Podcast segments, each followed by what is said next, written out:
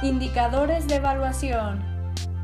Como resultado de la exploración documental sobre los criterios de evaluación para material didáctico, se puede decir lo siguiente.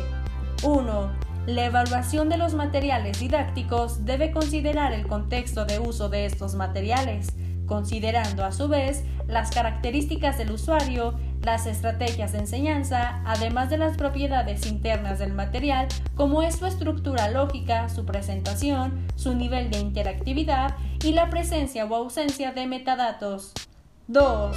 La evaluación puede realizarse por distintos perfiles profesionales de acuerdo a su rol frente a los recursos educativos. Los evaluadores pueden ser especialistas informáticos, disciplinares, especialistas pedagogos, alumnos o docentes. Cada uno de ellos tiene puntos de interés a evaluar, por lo que pueden separarse los criterios de evaluación por dimensión o componente conceptual. 3. La evaluación considerada puede realizarse en distintos momentos del ciclo de vida de los materiales. Puede ser después del uso de los materiales o desde el momento de desarrollo. Esta última evaluación permite mejorar o corregir antes de la publicación. 4.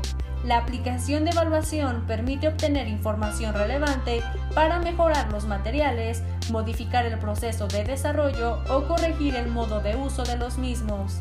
5. La evaluación de los materiales no se debe limitar a las características de los materiales, también debe considerar la influencia de estos materiales en el aprendizaje de los alumnos, es decir, se debe evaluar la efectividad del diseño instruccional en beneficio del aprendizaje de los alumnos. 6. El estudio de la evaluación de materiales específicos como los objetivos de aprendizaje permite extender el conocimiento hacia materiales que poseen propiedades comunes en beneficio de un conjunto de mayor de contenidos. 7. La calidad de un objetivo de aprendizaje es determinada por la suma de los indicadores de calidad en cada aspecto de ellos.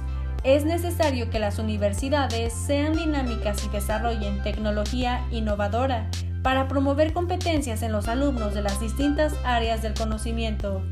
También deben apostar en las nuevas tecnologías de la información para la divulgación de diferentes quehaceres, sin omitir la evaluación sobre el uso y los beneficios de estas tecnologías en el aprendizaje de su comunidad.